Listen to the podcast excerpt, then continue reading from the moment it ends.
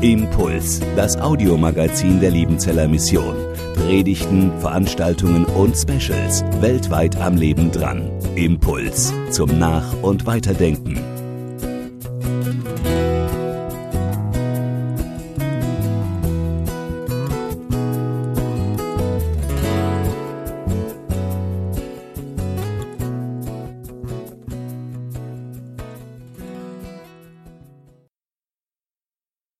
Liebe Gemeinde, liebe Zuhörerinnen und Zuhörer, Berühmtheit verspricht Großes.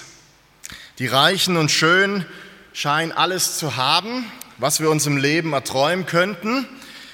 Und obwohl die Magazine, TV-Shows, Werbeanzeigen uns genau diesen Gedanken verkaufen, sind es dieselben Medien, die uns die Kehrseite dieses Versprechens Berühmtheit verspricht Großes, schonungslos vor Augen führen.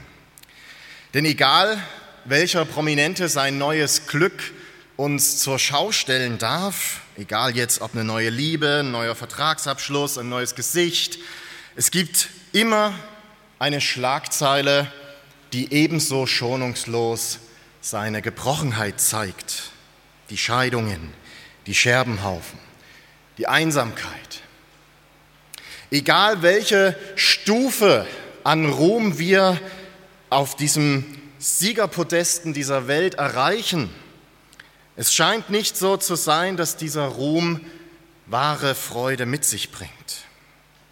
Und ich vermute, das muss ich in so einem Kontext, glaube ich, gar nicht erwähnen, dass Sie alle sich völlig darüber bewusst sind, dass der Erfolg, der Reichtum der Stars letztlich keine wahre anhaltende Erfüllung mit sich bringt. Vielleicht sind Sie in diesem Raum auch gar nicht so sehr daran interessiert, etwas Außergewöhnliches, Weltveränderndes, etwas Berühmtes zu erreichen.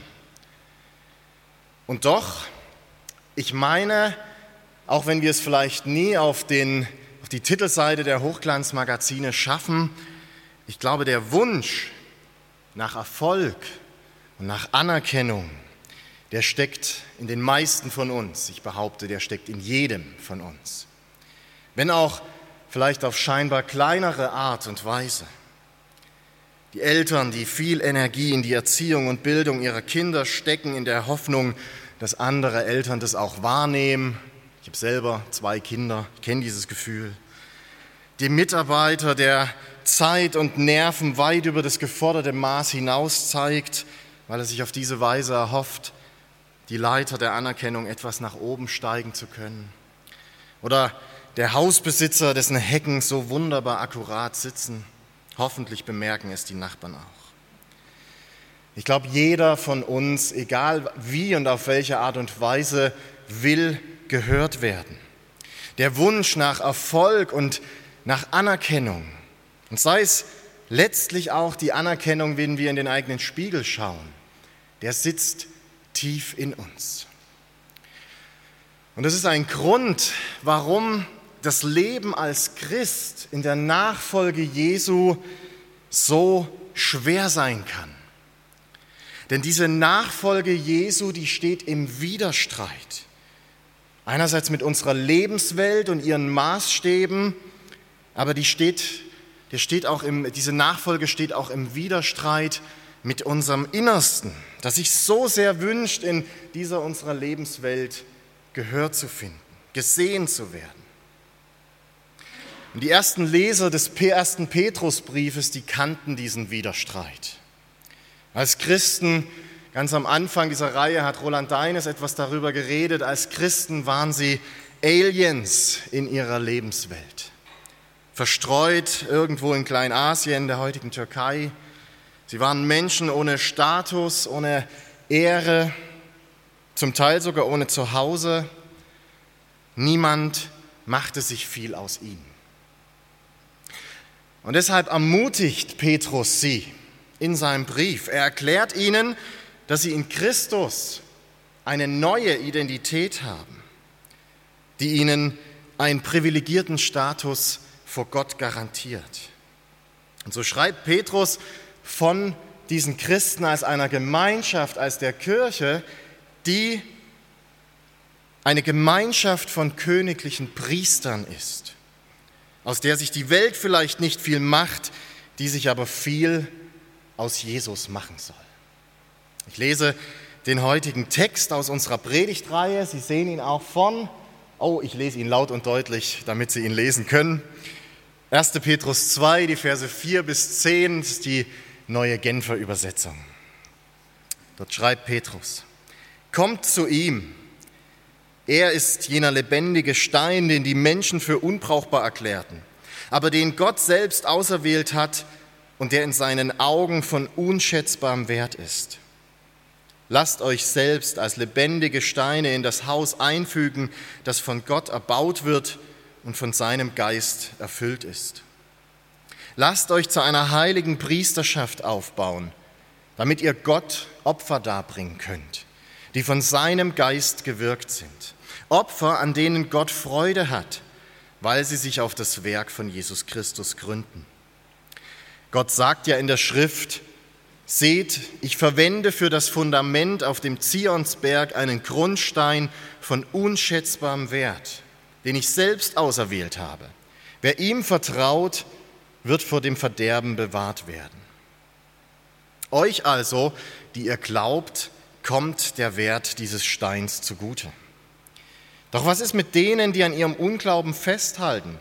Es heißt in der Schrift, der Stein, den die Bauleute für unbrauchbar erklärten, ist zum Eckstein geworden.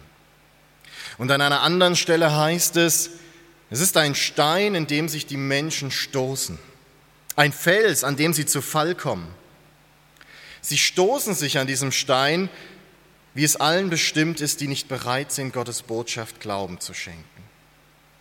Ihr jedoch, ihr seid das von Gott auserwählte Volk Ihr seid eine königliche Priesterschaft, eine heilige Nation, ein Volk, das ihm allein gehört und den Auftrag hat, seine großen Taten zu verkünden.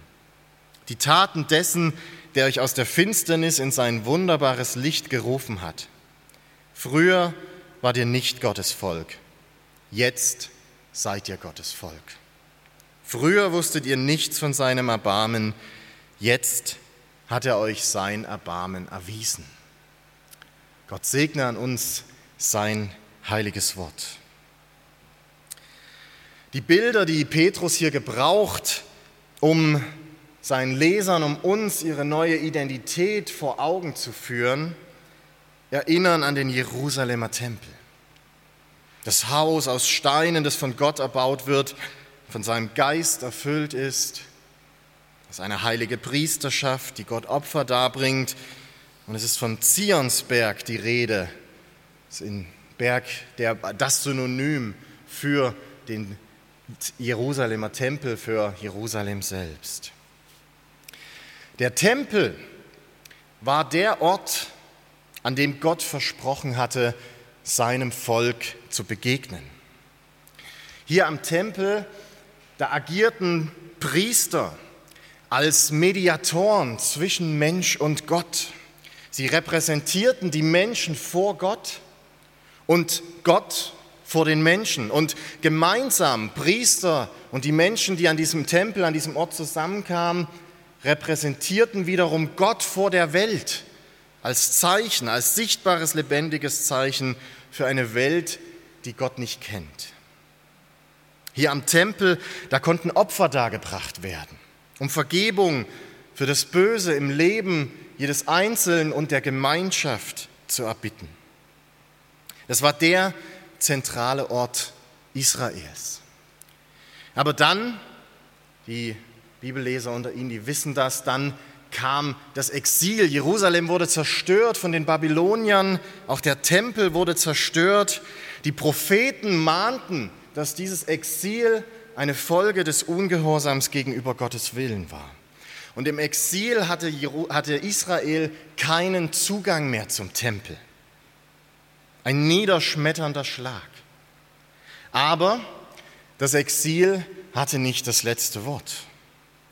Die Propheten hatten ebenso den Auftrag von Gott, anzukündigen, dass Gott eines Tages sein Volk wieder aufrichten werde. dass Jerusalem wieder erblühen und am wichtigsten, dass auch der Tempel wieder der Ort sein werde, an dem Gott sich finden lassen wird. So erklärt Jesaja, den Petrus hier im ersten Petrusbrief zitiert, Seht, ich verwende für das Fundament auf dem Zionsberg einen Grundstein von unschätzbarem Wert, den ich selbst ausgewählt habe. Wer ihm vertraut, wird vor dem Verderben bewahrt werden. Der Tempel würde wieder errichtet werden. Und das auf eine Art und Weise, die größer und herrlicher war als je zuvor. Israel wartete und lebte in dieser Hoffnung, dass sich Gottes Wort erfüllen möge. Und es sollte dann noch mal viele, viele Jahrhunderte dauern, bis schließlich dieser junge Mann aus einem Landkaff im Nahen Osten, dieser Mann namens Jesus, aufstand und verkündigte, dass er als Person der Tempel Gottes sei. Im Johannesevangelium, da ruft Jesus, reißt diesen Tempel ab und ich werde ihn in drei Tagen wieder aufbauen. Wie? entgegneten da die Juden. 46 Jahre lang wurde an diesem Tempel gebaut und du willst ihn in drei Tagen wieder aufbauen. Und dann sagt Johannes dazu, doch Jesus hatte mit dem Tempel seinen eigenen Körper gemeint. Jesus, so bekennen es die frühen Christen, ist der Tempel Gottes. Er ist der Ort, an dem sich Gott finden lässt. Wer mich sieht, sieht den Vater. So sagt es Jesus. Jesus ist der Ort der Gottesbegegnung. Er ist die Institution, durch die wir Vergebung finden. Er ist das Licht und Zeichen Gottes für diese Welt, die Gott nicht kennt, aber nach der Gott sich so sehr sehnt. All das, was der Tempel war, ist Jesus. Und Petrus führt uns das vor Augen, indem er uns an dieses alte Verheißungswort Jesajas erinnert und damit erklärt, in Jesus kommt diese Hoffnung zu ihrer Erfüllung. Jesus ist selbst der Tempel und zugleich ist Jesus das Fundament, der tragende Grundstein, der Eckstein für das Ganze.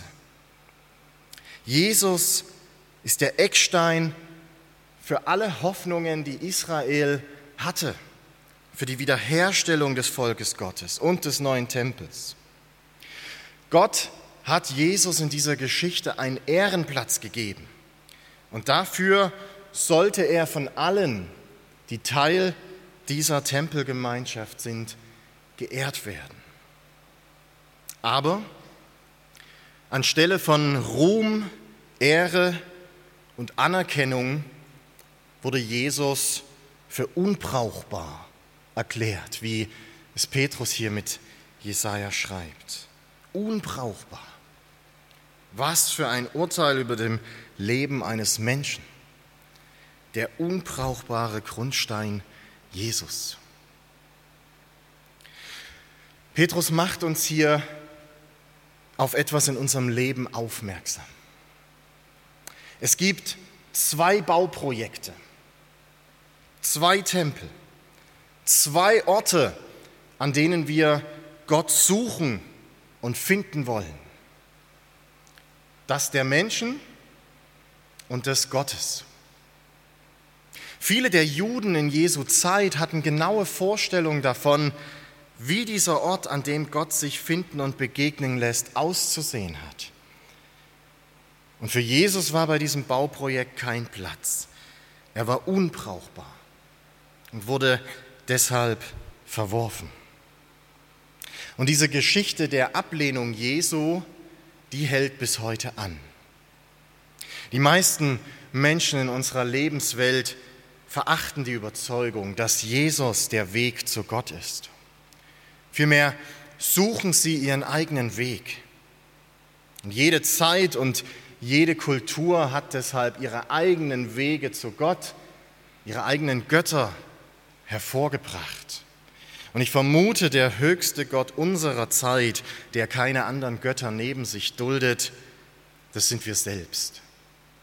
Ich, der ich mein Leben selbst bestimmen und gestalten will und wehe, jemand stellt sich meinen Bedürfnissen und meinen Überzeugungen in den Weg.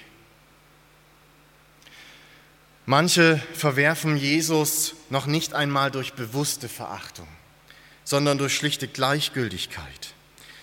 Jesus sei vielleicht eine interessante geschichtliche Figur, über die wir mehr oder weniger wissen, eine inspirierende Gründergestalt. Das Gute in allen Religionen präsentiert er. Wieder andere, die sehen in ihm nicht mehr als einen antiken Wunder, Wanderprediger und Wunderheiler. Aber für Petrus kann es eine solche Option nicht geben. Für ihn ist eines klar, wie er es in seinem Leben früher schon einmal in Jerusalem vor dem Hohen Rat verkündet hatte, bei niemand anderem ist Rettung zu finden. Unter dem ganzen Himmel ist uns Menschen kein anderer Name gegeben, durch den wir gerettet werden können. Der berühmte Autor C.S. Lewis, der drückte das mal sehr schön aus. Er brachte das mal auf den Punkt, dass es diese ganzen Optionen, wer Jesus sein kann oder nicht, eigentlich nicht geben kann. Und er schrieb, entweder war und ist dieser Mann tatsächlich der Sohn Gottes, wie er es beansprucht hat, oder er war ein Spinner oder noch Schlimmeres. Und sie können ihn in ein Irrenhaus sperren, sie können ihn anspucken und totschlagen wie einen Dämon, oder sie können ihm zu Füßen fallen und ihn Herr und Gott nennen. Jeder muss sich entscheiden. Davon ist auch Petrus überzeugt. Und diejenigen, die sich dafür entscheiden, dass Jesus kein Spinner oder vielleicht Schlimmeres war, sondern vielmehr der Sohn Gottes, den Gott wirklich zum Fundament allen Heils im Himmel und auf Erden gemacht hat, für allem, wonach wir streben. Diejenigen, die so heißt es bei Petrus, werden Teil von Gottes Bauprojekt. Und dazu fordert er uns auf, wir sollen lebendige Steine sein, gegründet auf dem Eckstein Jesus Christus. Das heißt, jeder Christ bekommt Anteil an Jesus Christus, der das Fundament dieses Bauprojekts Gottes ist, seines Reichs.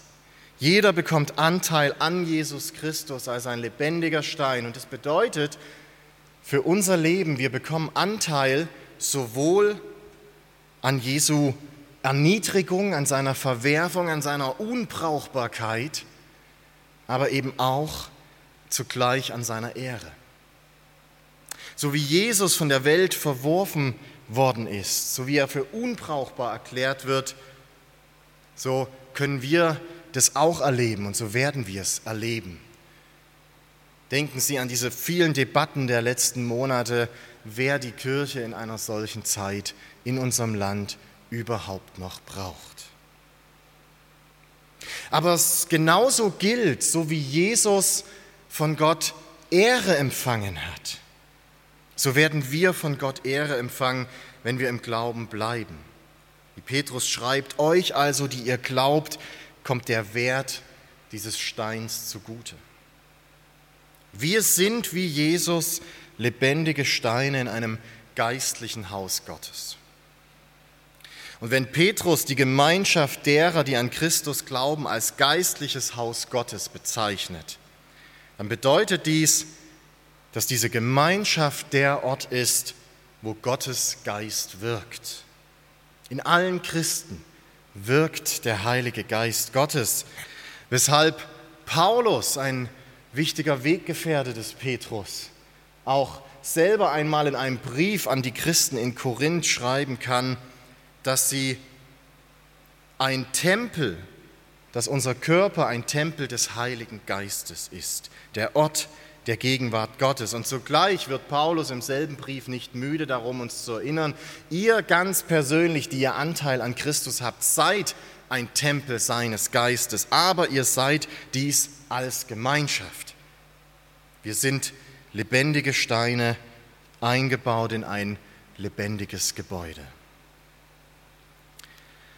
Doch dieser neue Status, den wir in Jesus haben, diese neue Identität, die wir inmitten dieser Welt zugesprochen bekommen, dadurch bekommen wir auch eine neue Verantwortung in dieser Welt. So schreibt Petrus, lasst euch zu einer heiligen Priesterschaft aufbauen. Ich habe das vorhin schon gesagt, die Idee des Priestertums in der Antike, die war es, den Zugang zu Gott zu vermitteln, in seine Gegenwart durch einen stellvertretenden Dienst. Die Priester vertraten Gott gegenüber dem Volk, indem sie dem Volk Gottes Wort vermittelten. Und sie vertraten das Volk vor Gott, indem sie seine Opfer gaben und Gebete vor Gott brachten. Und Petrus schreibt nun über uns Christen, wir bringen Gott Opfer dar, die von seinem Geist gewirkt sind. Opfer, an denen Gott Freude hat, weil sie sich auf das Werk von Jesus Christus gründen.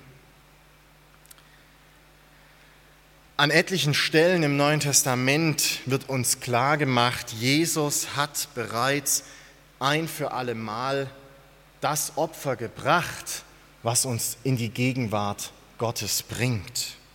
Er ist das alles entscheidende Opfer, als er sich am Kreuz hat unschuldig, aber gehorsam hinrichten lassen. Und dieses Opfer besiegelt unseren Status vor Gott. Es bedarf keiner Ergänzung, keiner Wiederholung. Aber weil Jesus als Grundstein dieses grundlegende Opfer erbracht hat, weil er dieses, diesen Dienst der Priester sozusagen allumfassend und bleibend gültig erfüllt hat, brauchen wir keine Opfer mehr bringen, die unseren Status vor Gott zurechtrücken, die uns in seine Gemeinschaft bringen. Aber wir können und sollen jetzt geistliche, das heißt vom Geist Gottes bewirkte Opfer darbringen, und zwar als Dankopfer, als Dank dessen, was Jesus getan hat. Auf dem Fundament der Selbsthingabe Jesu und als Priester vor Gott stellen wir nun unser Leben als Gottesdienst dar. Die Frage ist, wie wir das tun. Das wird uns in den nächsten Wochen, vor allem nächste Woche im Schwarzbrot-Gottesdienst dann sehr genau beschäftigen. Aber Petrus deutet hier schon etwas an. Am Ende unseres Abschnitts heißt es in Vers 9, ihr jedoch seid das von Gott erwählte Volk Ihr seid eine königliche Priesterschaft, eine heilige Nation, ein Volk, das ihm allein gehört und den Auftrag hat, seine großen Taten zu verkünden. Die Taten dessen, der euch aus der Finsternis in sein wunderbares Licht gerufen hat. Petrus erinnert uns, dass wir nicht irgendwelche Priester sind. Wir haben einen besonderen Status, weil wir einen besonderen Zweck dienen. Als königliches Priestertum ist es unsere Aufgabe, Gott als dem wahren König sowohl durch unsere Worte, unser mündliches Zeugnis, als auch durch unser Verhalten, unser praktisches Lebenszeugnis zu preisen. Zu diesem Zeugnis gehört ein Leben, das Gott preist und ein mündliches Zeugnis, das Christus verkündet. Hier können wir anfangen, den eigentlichen Zweck der Kirche in der Welt und gerade in einer Welt, wie wir sie jetzt gerade erleben, zu begreifen. Wir sind ausgesondert worden, um in Gottes Gegenwart als Priester zu dienen. Unser Lebensziel besteht im Gottesdienst. Es besteht nicht darin, unseren eigenen Ruhm zu suchen. Es geht nicht darum, selbst gehört zu werden. Es geht nicht darum, dass ich anerkannt werde, sondern es geht darum, dass Jesus gehört und anerkannt wird. Das ist unsere Funktion als heilige und königliche Priester mit einem besonderen Zugang zu Gott. Wir sind aufgerufen zu demonstrieren, wie das Leben unter der guten Herrschaft Gottes aussieht, während wir uns in dieser Welt, die Gott ablehnt, aufhalten. Jeder Aspekt dessen, wie wir leben und was wir sagen, besteht darin, Gott zu dienen, indem wir seine Güte zeigen und ihn groß machen. Es wird immer zwei Bauprojekte geben, an dem Sie mitwirken können. Fragen Sie sich, wessen Bauprojekt Sie Ihr Leben widmen. Die Welt baut ihre eigenen Strukturen und versucht immer höher und höher zu gelangen, um sich einen Samen zu machen. So ist es immer gewesen. Aber Gott ist am Werk und baut seine eigene Struktur, den neuen Tempel auf dem Fundament Jesu. Und wenn ich mir das hier im Petrusbrief vor Augen führe, dann frage ich mich unweigerlich, wie muss ich meine Sicht auf meine Ambitionen, meine Wünsche, meine Ziele, meine Familie, meine Beziehungen, meine Arbeit verändern, damit all das nach Gottes Ruhm strebt. Wir wurden für so viel mehr geschaffen, als uns selbst einen Namen zu machen. Wir wurden geschaffen, um durch Jesus Christus einen Namen für Gott zu machen. Und wenn wir unser eigenes Streben nach Ruhm aufgeben, finden wir zu unserer wahren Bestimmung, weil wir uns als Teil von etwas Größerem und Beständigem wiederfinden. Ich kann loslassen von dem erbitterten Druck, mehr sein zu müssen, brauchbar zu sein. Gottes Bauprojekt ist ewig. Das der Menschheit ist vergänglich. Dieses Bauprojekt wird einstürzen, das tut es immer, aber weil der Mensch dumm ist, weil ich dumm bin, fange ich immer wieder von vorne an, loszulegen und zu bauen. Aber eines Tages wird Gott den Himmel und die Erde erschüttern. Und das Bauprojekt der Menschheit, mein eigenes Bauprojekt, an dem ich so fleißig zimmere in meinem Leben, das wird zu einem donnernden Einsturz gebracht werden. Und alles, was übrig bleiben wird, ist das, was ewig ist, das, was Gott gebaut hat. Ein geistliches Haus, gebaut aus lebendigen Steinen. Gottes Ruhm verspricht Großes, auch für uns. Amen.